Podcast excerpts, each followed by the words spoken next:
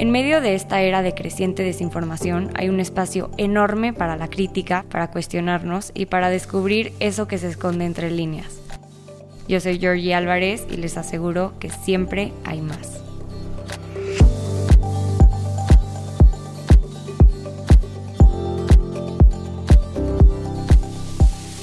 Hola listeners, ¿cómo están? Espero que todos estén bien. Hoy tenemos un invitado especial increíble.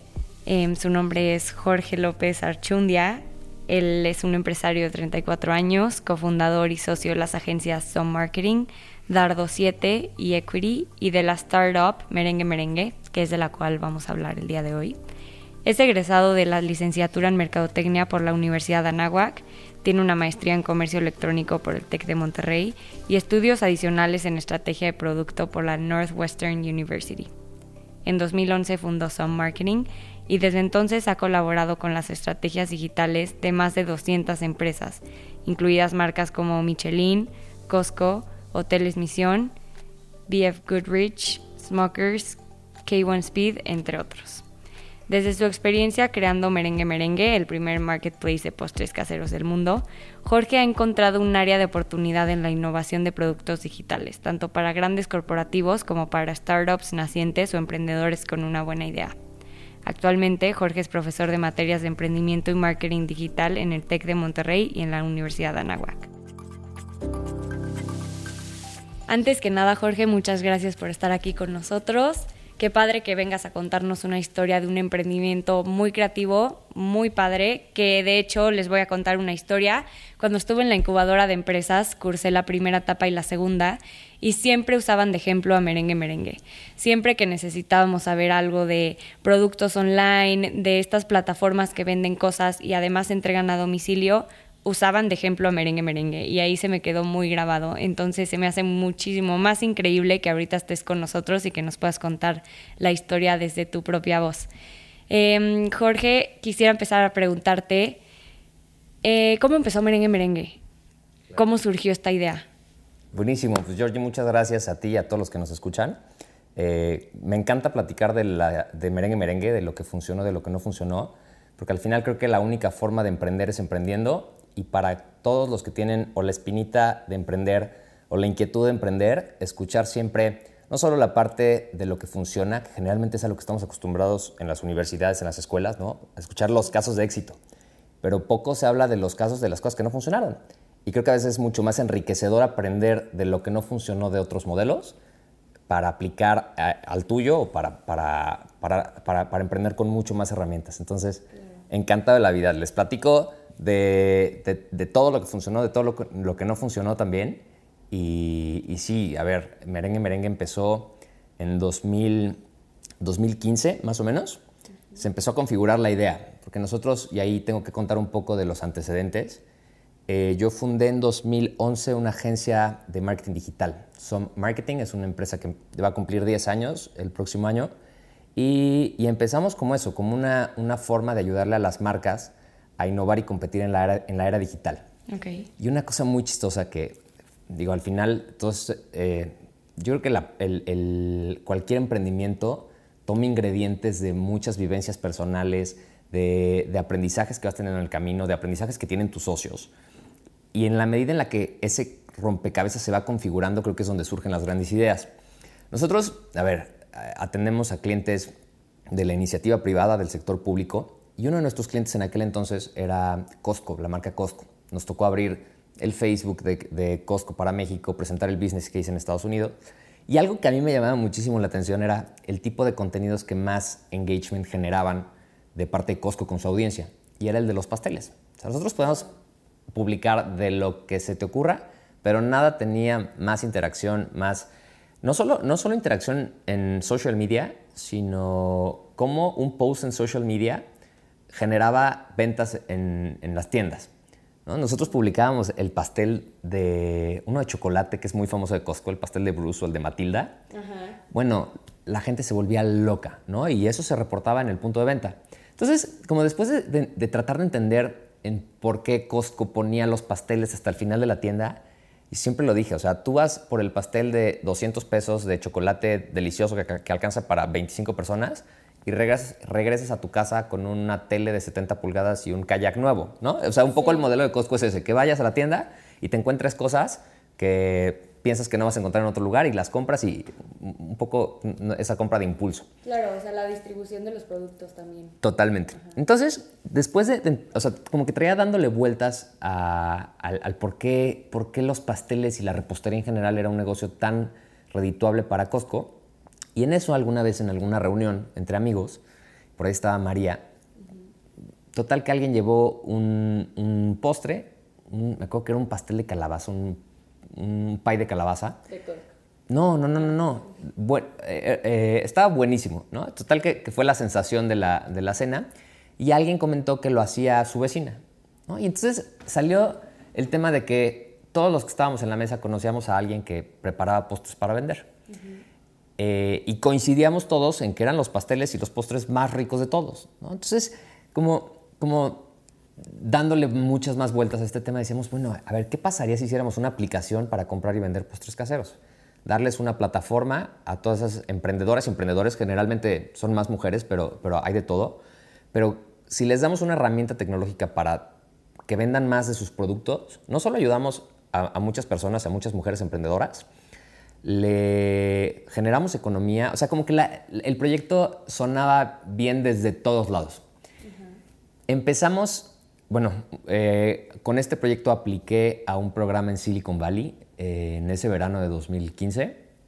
Eh, gané la participación, o sea, este programa fue en la Universidad de, Stanford y en ese programa conocí a mucha gente, tanto gente que está haciendo empresas de tecnología en, en el área de la Bahía en California, como emprendedores mexicanos que también aplicaron el mismo programa. Entonces fue como un, o sea, definitivamente fue una, una experiencia que me cambió mucho la visión no solo de los negocios, sino, sino de, de, cómo tendría que ser el emprendimiento, ¿no? O cómo me gustaría a mí hacer emprendimiento. Y más en México. Más en México, ¿no? o sea, justo es eso, ¿no? Es cómo, cómo le están haciendo las empresas que están realmente cambiando industrias, que están realmente haciendo una... presentando modelos interesantes al mercado y cómo hacemos eso para, para, para aplicar en México. A veces nos pasa en México que estamos acostumbrados a que todas estas empresas llegan de Estados Unidos, llegan de importación, ¿no? Uber, Airbnb, todas las que todos conocemos. O se las llevan. O se las llevan. Empiezan en México y se las llevan a otra parte. Que también es un modelo bien interesante, ¿no? Pero decir, de, pensar a ver qué, qué limita a los emprendedores en México a que, a que desarrollen tecnología, a que desarrollen nuevos modelos de negocio. Entonces empezó como una idea, la aterrizamos en Silicon Valley en este programa. Eh, y regresando ya fue como empezar a, aterrizarlo desde con quién nos queríamos asociar, qué teníamos que hacer para empezar y validar el modelo, eh, cuánta inversión íbamos a necesitar. Y fue ir aprendiendo mucho en el camino. Definitivamente toda la experiencia de trabajar con tantas marcas de la agencia nos dio muchas herramientas. Eh, y siempre lo he dicho, nosotros empezamos con la idea de hacer la pastelería más grande del mundo, la pastelería online más grande del mundo y no nos lo terminamos de creer hasta que invirtieron en nosotros los que son dueños de la panadería más grande del mundo. Y eso la verdad es que, que, sí le dio un giro diferente al negocio y, y, nos hizo clavarnos y, y entregar todo en ese proyecto definitivamente. Claro, a partir de eso yo creo que fue como el factor detonante que dijeron, esto va a pegar, esto va a funcionar, a ver cómo lo sacamos adelante. Y dentro de esas cosas yo te quiero preguntar, ¿Cuáles fueron los retos más grandes que tuvieron al emprender esta idea y cómo lo superaron? Sí, muchísimos definitivamente. Eh, a ver, cuando estás haciendo un startup, cuando, cuando estás desarrollando un producto, los frentes que tienes son muchísimos. ¿no? ¿Por qué? Porque estás innovando eh, y, en, por ejemplo, en el caso de Merengue Merengue, no había nadie que hubiera hecho antes un marketplace de postres caseros. Entonces, no tienes una referencia, no tienes a quién voltear a ver. A ver, puedes llegar a entender las cosas que está haciendo un modelo similar, ¿no? Por ejemplo, Rappi es un modelo similar en, cierto aspecto. Ah, sí, pero no, porque, a ver, en Rappi no tienes nadie que haga un postre casero, ¿me entiendes? No, definitivamente. como oficial, o sea, un establecimiento más formal. Totalmente, pero como modelo de negocio, en donde hay un intermediario que pone en contacto a la oferta y la demanda, pues son, eran nuestras referencias. Claro. Entonces, eh, a ver, retos como el cómo levantar capital. capital de riesgo en México, ahorita, digo, a ver, eh, a, medio, a media contingencia de COVID no, no, creo que sea el mejor momento para levantar capital, pero si estamos hablando como de, de los meses post, perdón, pre-COVID, la verdad es que había un escenario mucho más amigable con el emprendedor que tenía una buena idea y la capacidad de ejecutarla. Hace cuatro años, hablar de venture capital en México, hablar de fondos de inversión, hablar de aceleradoras, a lo mejor no era tan común como lo es ahorita. Y creo que el, ecosistema de emprendimiento en México ha avanzado en estos pocos años. Eh, es un reto y sigue siendo un reto actualmente y lo va a ser después del COVID, pero pero creo que, creo que muchos de estos aprendizajes o de esos grandes retos fueron cómo levantar capital, cómo desarrollar un producto exitoso, cómo validar rápido en el mercado, cómo captar y encontrar el balance entre la oferta y la demanda, que creo que eso, fue uno de los retos más grandes, y, el cómo atraer usuarios al menor costo posible. Creo que eso es algo que no pensamos muchas veces cuando estamos, eh, cuando estamos definiendo una solución para el mercado. A veces nos clavamos con el mercado, pero realmente la pregunta es entender cuánta gente, cuál es el problema que está resolviéndole al mercado y cuánta gente hay presentando ese problema. Y todavía si le rascas un poquito más es cuánta gente está dispuesta a pagar porque le resuelvas ese problema y cuánto está dispuesto a pagar. ¿No? Porque al final todo esto tiene que hacer sentido a nivel, a nivel financiero y, se responde, las tablas de Excel se van respondiendo con una validación real del mercado. Claro, es lo que siempre dicen, o sea, qué bonita tu idea, pero a ver cuánto te deja, o sea, si es redituable o no. Digo, en la, en la incubadora había muchas personas que presentaban su idea y se las bateaban, o sea, les decían, ah, sí, está muy padre, muy bonita, qué bonito que pienses así, pero no es viable, o sea, esto no te va a dejar ni un peso. Entonces, que ustedes lo hayan hecho como redituable también es atractivo, o sea, no solamente como para el público en general, sino para sus inversionistas. Qué padre que tengan esa, que hayan tenido esa oportunidad. Y yo creo que también súmale que ya tenían la experiencia de la agencia. Entonces, todo lo que dices de buscar mercado, de, o sea, todo el análisis que conlleva de marketing, ya lo tenían ustedes avanzado por la experiencia que tenían en las marcas. Ahora hay una realidad, no es lo mismo atender clientes que atender usuarios. En la agencia tenemos clientes de todos los tamaños, emprendedores que traen una buena idea eh, o marcas transnacionales que están buscando cómo comunicarle mejor al mercado mexicano o al mercado en Centroamérica, que son algunos de nuestros clientes. Pero realmente atender a un usuario que va a usar una app o una plataforma web, que además la referencia que tiene es Uber, es Airbnb, eh, son, son plataformas que tienen mucho más tecnología, mucho más capital de inversión en, tecnología, en desarrollo, en experiencia de usuario, en muchos aspectos que es, o sea, al final la vara está muy bien definida de qué es lo que un usuario espera de una plataforma tecnológica y estar a ese nivel pues, es bien complicado. Sí, no, y además cómo, cómo interactúas con ellos, siento que es otro tipo de interacción, totalmente diferente con este tipo de plataformas. ¿Y qué consideras tú que sería lo que pudo haber funcionado mejor? Mucho, a ver, nosotros decidimos terminar las operaciones de Merengue Merengue en febrero de 2019. El año pasado. El año pasado y lo decidimos, a ver, fue una, una de las decisiones más difíciles que he tenido en mi vida. Nosotros em, teníamos, ya, ya, lo teníamos muy claro, teníamos casi seis meses en negociaciones con un fondo de inversión corporativo eh, que iban a invertir la siguiente ronda. Nosotros, em, un poco, a ver, las, de los grandes pros y los grandes contras que tuvimos en Merengue Merengue fue el haber aceptado inversión de un fondo de un fondo corporativo. A diferencia de, de, un ángel inversionista o de un fondo de inversión de, en early stage, en etapas tempranas, es que estos últimos están mucho más abiertos a un pivoteo, es decir, a, modificar la idea una vez que interactuaste y validaste con el mercado. Nosotros, a ver, sin que sea justificación, porque nos equivocamos en muchísimas cosas, pero sí siempre que planteamos un pivoteo, porque veíamos que íbamos a necesitar mucho más dinero del que planteamos en un inicio, era como un, a ver, sí Jorge, está padrísima la idea, pero nosotros invertimos en ustedes porque iban a vender pasteles por internet. ¿No? Entonces era como, a ver, no se muevan de eso y vamos a conseguir dinero. Entonces, nosotros en mayo de 2018 teníamos perfectamente claro cuánto es que íbamos a necesitar en, inversión. Y a ver, eh, creo que este es un punto bien importante porque creo que muchas de las buenas ideas que hay en México nunca terminan de concretarse porque como que pensamos que van a ser, que no se va a necesitar mucho, mucho dinero o que se va a necesitar menos dinero del que realmente se va a necesitar. ¿no? Y por ahí hay estudios del Failure Institute. Échenle un ojo, es eh, un, un, think tank que se generó para, para entender el por qué las empresas fracasan. Pero uno de los puntos que ellos eh, definen como las 10 principales razones por las que los las empresas de tecnología en México no son exitosas es porque estimamos muchos, muchos menores recursos de lo que realmente el negocio necesita. Y en nuestro caso fue algo, fue algo no, es que no lo hayamos identificado. De inicio, a ver, no, no, había un benchmark, no había nadie que lo hubiera hecho. Tuvimos estimaciones eh, que a los, a los cuantos meses validamos y confirmamos, pero nosotros cuando, o sea, ya sabíamos en mayo 2018 que íbamos a necesitar mucho más dinero del que teníamos previsto. Al final, después de estos seis, seis meses de negociaciones con el fondo corporativo, decide no ir con la inversión por muchas razones, unas que entendemos y otras que creo que no vamos a entender nunca.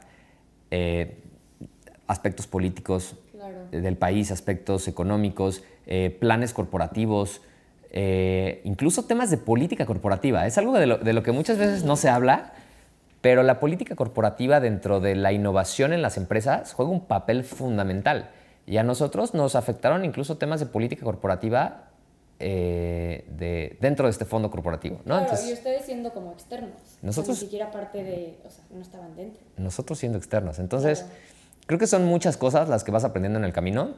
Yo te diría, las, así si tuviera que enumerar Tres, hubiera sido un, mejor plan de capitalización para la empresa, un mejor y un, mucho más ágil modelo de, desarrollo de producto y haber considerado mucho más dinero para el tema de atracción de usuarios. Y a ver, y aquí es, es un tema bien, bien debatible este último. O sea, atracción de usuarios, mercadotecnia. Sí, porque a ver, tú, tú como el, modelo de merengue merengue, como el de muchos otros, es, un modelo marketplace. Otra vez, tienes oferta, tienes demanda. Y casi siempre uno de los dos es mucho más fácil de atraer. En nuestro caso, el de, la, el de la oferta. Nosotros publicábamos en Facebook, oye, ¿conoces a un repostero casero que quiera vender pasteles a través de una app o a través de una web? Y bueno, nos llovían reposteros.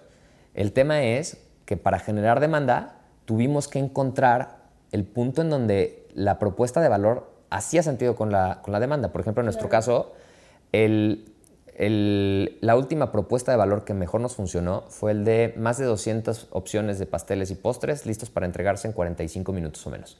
O sea, nosotros, hasta que entendimos que teníamos que resolver la logística en tiempo real, o sea, de, de, de conveniencia, de emergencia, de, de, vender pasteles como si fueran pizzas, en ese momento hicimos como, como, clic con la demanda.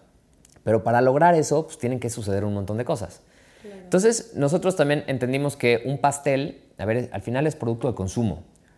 Si tú tienes una celebración especial, un cumpleaños de alguien, de, tu mamá, de tu hermano, pues, uno es que tiene que ser un producto confiable. Es, es, algo que te vas a comer. O sea, no, no. no, puede ser cualquier cosa. Además, y piensa como las personas que lo van a regalar, o sea, que lo llevan como alguna situación importante, ¿no? No va a poder llevar cualquier cosa. Exactamente. Y es, a ver, aprendimos, nosotros veníamos de la industria del marketing y la comunicación. Y eso es un reto, claro, es un reto identificar qué tipo de, o sea, bueno, los reposteros en este caso eran personas de verdad decentes, comprometidas, responsables, ¿no? Y tuvimos que hacer muchas cosas ahí. Eh, por ejemplo, lanzamos una certificación que era la certificación MASA de manipulación y almacenamiento seguro de alimento y era como una prueba que le hacíamos nosotros a los reposteros para asegurarnos que el producto eh, iba por lo menos a disminuir mucho el riesgo de que estuviera contaminado. ¿no? Hace Porque, cuenta Uber, ¿no? Que les hacen sus pruebas, bueno, Rappi igual, así. Sí.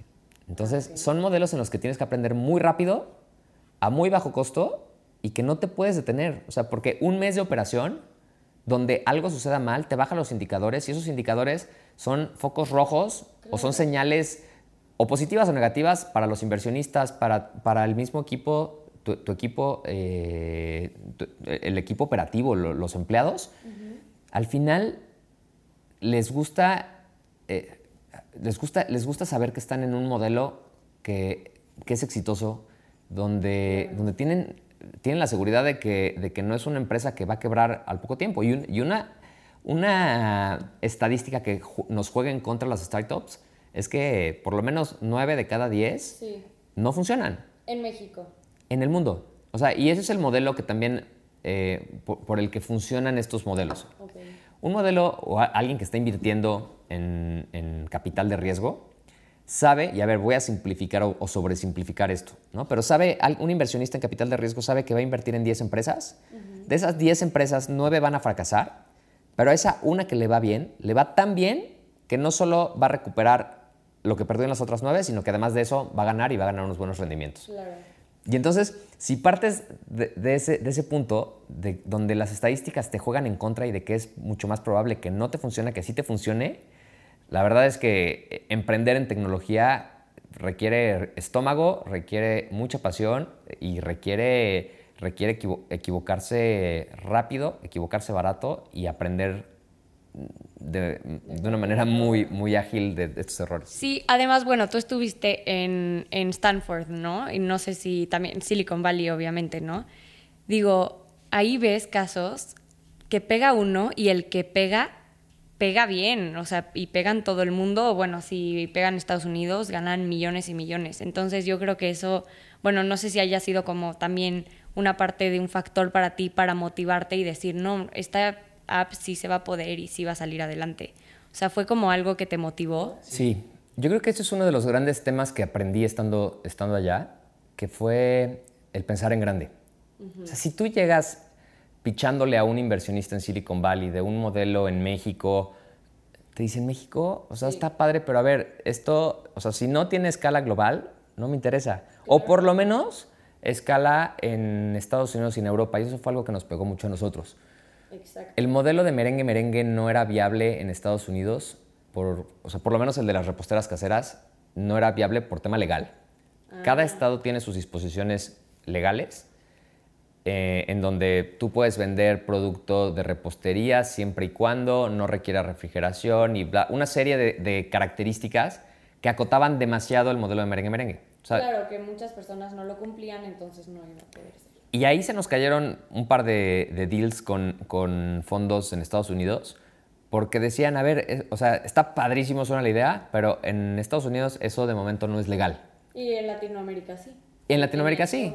Ya, pero otra vez, ¿no? Para un inversionista en Silicon Valley, decía, a ver, pues sí, pero si el mercado solo se limita a Latinoamérica, o sea, Latinoamérica lo ven chiquito. Claro. Y, ese, y esa fue una lección para mí como emprendedor y que además me encantaría compartir con quienes está escuchando y quien tenga como esta espinita de emprender es, a ver, ¿qué solución le puedes dar al consumidor, no en, Querétaro, no en Ciudad de México, a nivel, por lo menos, o sea, la TAM y si acaso, ¿no? Porque tiene, tendría que ser eh, relevante en, para, las, para la cantidad suficiente de personas para que, para que permites esta escalabilidad que a los inversionistas les hace sentido. Exacto.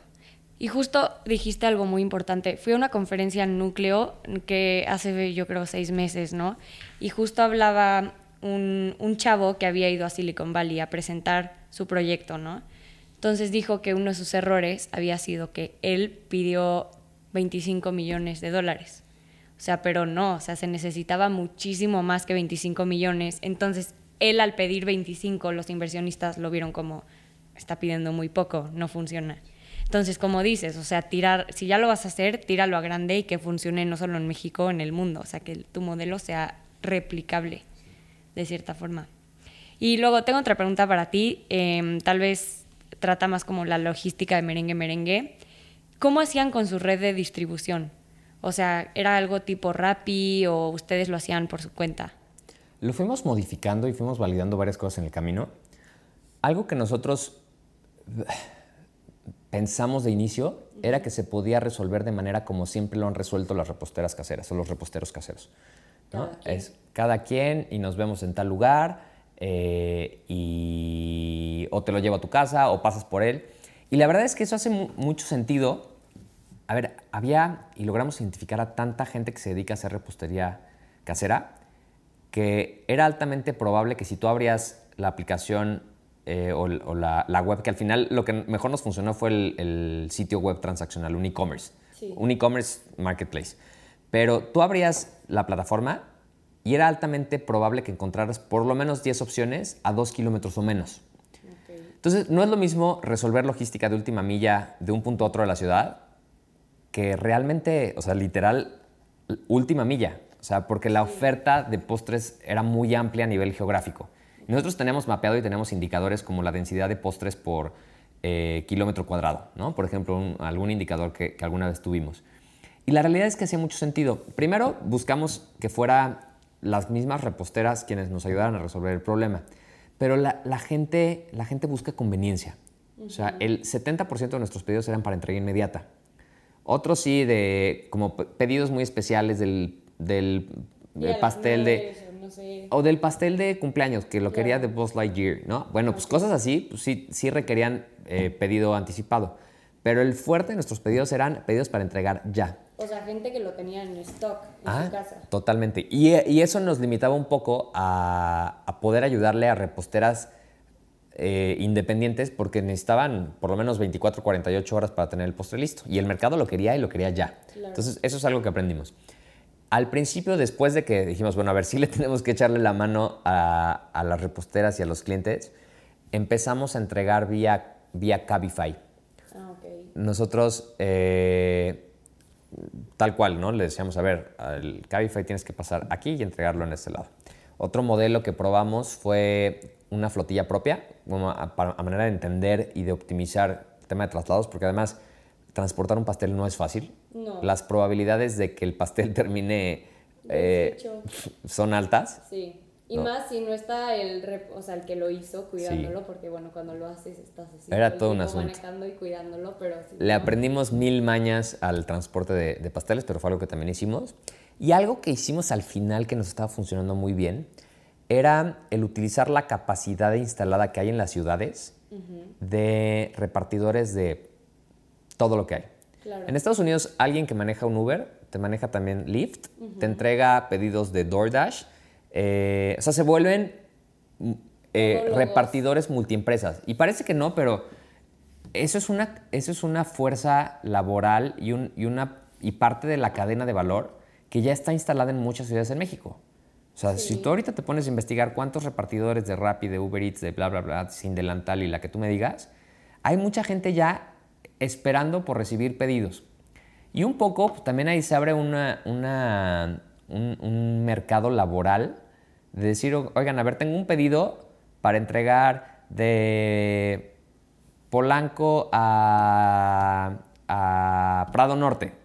Bueno, pues hay alguien que está dispuesto a llevar un pedido de punto A a punto B y de cobrarte X pesos. Entonces, fue, fue una parte logística y de hecho fue uno de los puntos que más nos costó el último trimestre del año. 2018 eh, fue realmente el año de operaciones fuertes en Merengue Merengue. Y el tercer trimestre fue un, trimestre que nos pegó mucho en indicadores, porque al principio teníamos que subsidiar parte del costo de envío con tal de validar la demanda. O sea, lo primero que decíamos es, saber si logramos, o sea, si realmente hay alguien dispuesto allá afuera a comprarle pasteles a un desconocido por internet, después hay cosas que se pueden ir resolviendo. Que puedes ceder, claro, o sea, al principio para darte a conocer si lo necesario es, o sea, tú llevarte el, pedido, el costo de envío, hazlo. A ver, o sea, los primeros pedidos los, los llevaba yo. O sea, creo que mucho de este, del chiste de esto es poder validar la demanda del mercado y el dolor en el consumidor, la necesidad del consumidor. Por ejemplo, me acuerdo, y esto como anécdota, y a lo mejor no tiene nada que ver con, la pregunta, pero al principio nosotros, cuando no teníamos ningún repostero, comprábamos pasteles de Costco y de Sam's, les tomamos foto, las subíamos a una plataforma, corríamos campañas en Facebook, y cuando alguien nos decía, a ver, quiero este pastel, yo o alguien de mi equipo salía volando a Costco a comprarlo a ponerle un sticker de merengue merengue y entregarlo. Y nosotros personalmente para preguntarle al cliente, oye, a ver, ¿cómo te enteraste de nosotros? ¿Qué tal te pareció la experiencia de compra? ¿Fue amigable? ¿Qué puntos de fricción encontraste? Porque eso realmente te permite entender qué es lo que está pasando por la cabeza del usuario cuando enfrentó la necesidad, cuando se, eh, eh, se topó con tu producto y al final cómo se cumple todo el, ciclo de, pues, de servicio y esa información vale oro. La interacción, obviamente, sí, el feedback que ellos te den, creo que era primordial, o sea, no había otra opción para hacerlo. Algo que te dicen mucho cuando estás en estos temas es get out of the building, ¿no? A ver, salte realmente a interactuar con, con tu cliente, eh, pregúntale todo lo que le tengas que preguntar, pero no, deja de planear en tu oficina y en tu laptop de, no, sal y habla con los clientes. Y eso fue una lección que Digo, nos la tenemos que recordar todo el tiempo porque a veces es bien fácil ciclarse en estar optimizando la app y estar optimizando la plataforma. No, a ver, sal y entiende realmente qué está pasando por la cabeza de tu cliente. Claro, cara a cara. Y creo que es, o sea, uno de los secretos más grandes de las empresas exitosas. O sea, a ver, cuál es la necesidad de tu cliente, qué está sintiendo, pensando tu cliente. Entonces, ¿cómo le vamos a hacer para llegar a esos pensamientos, sentimientos? ¿Cómo le vamos a dar?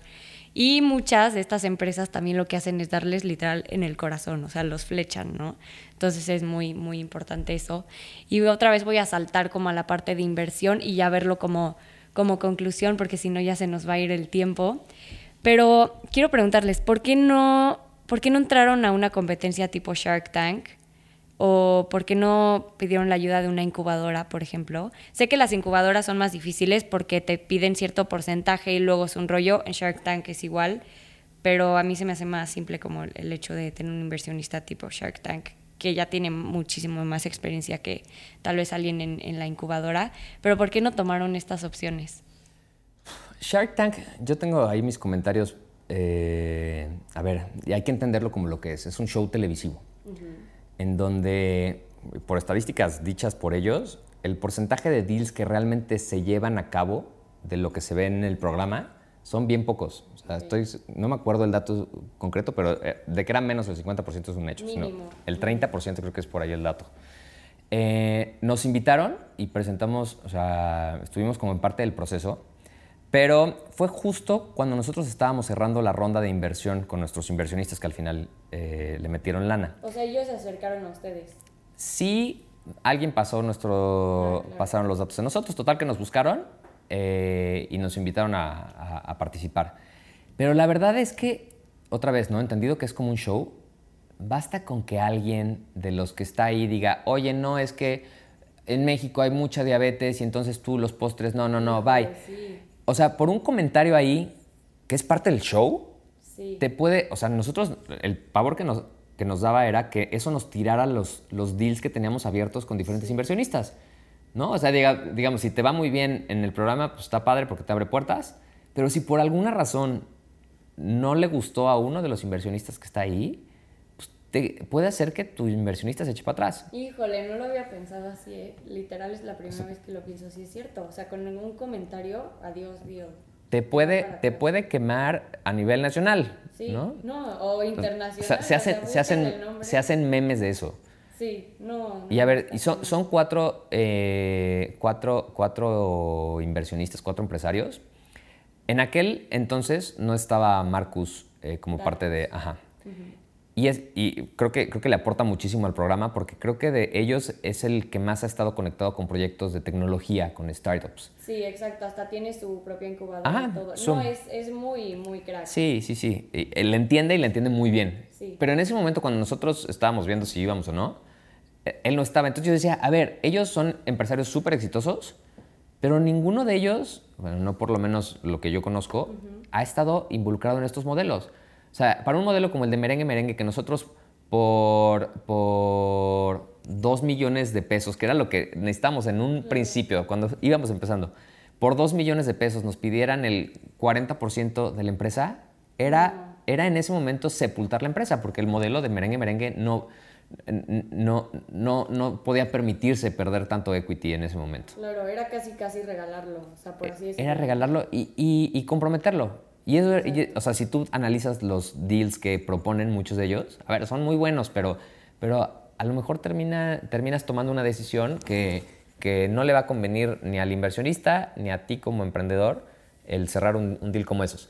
Y en el tema de las aceleradoras eh, y de... Algo más me decías, de, incubadoras. Incubadoras, creo que hay unas muy buenas. Nosotros, la verdad es que siempre me quedé con la espinita de entrar a, a 500 startups, 500 startups.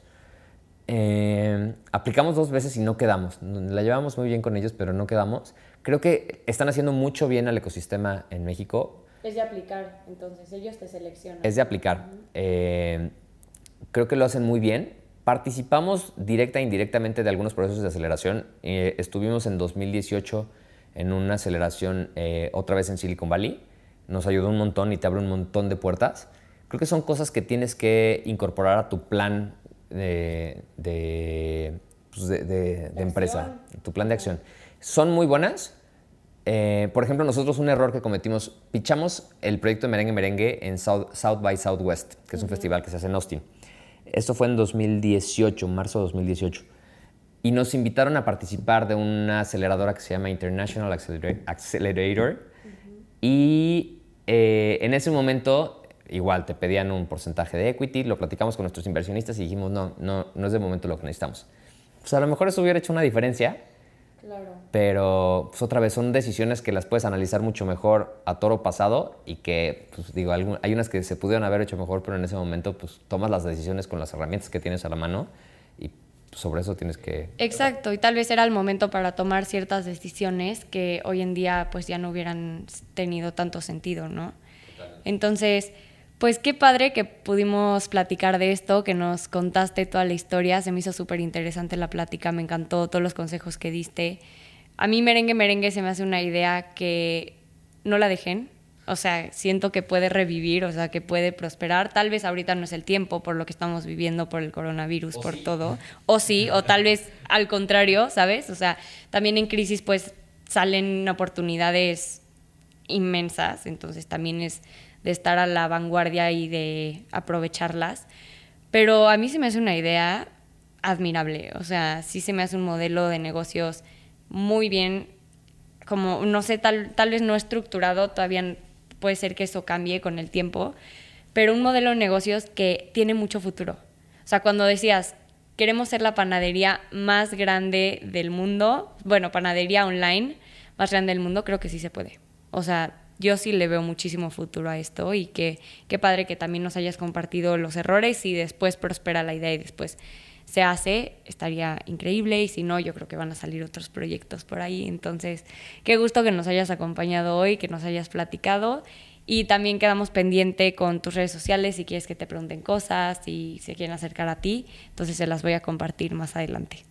Buenísimo, encantados de estar aquí con ustedes. Muchísimas gracias, Georgie, gracias a, todos los que nos escucharon. Cualquier cosa, contáctenme. Algo que tengo como pasión y como, como hobby es, es compartir con emprendedores, con quien trae una idea de negocio.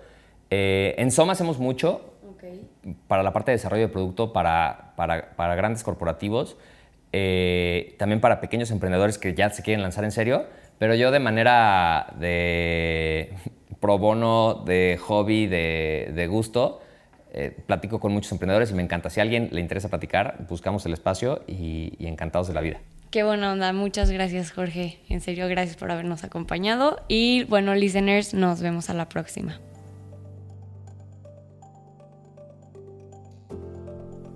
Gracias listeners por habernos escuchado en el capítulo de hoy. Estoy segura que juntos vamos a hacer un México mucho más crítico, solidario y empático.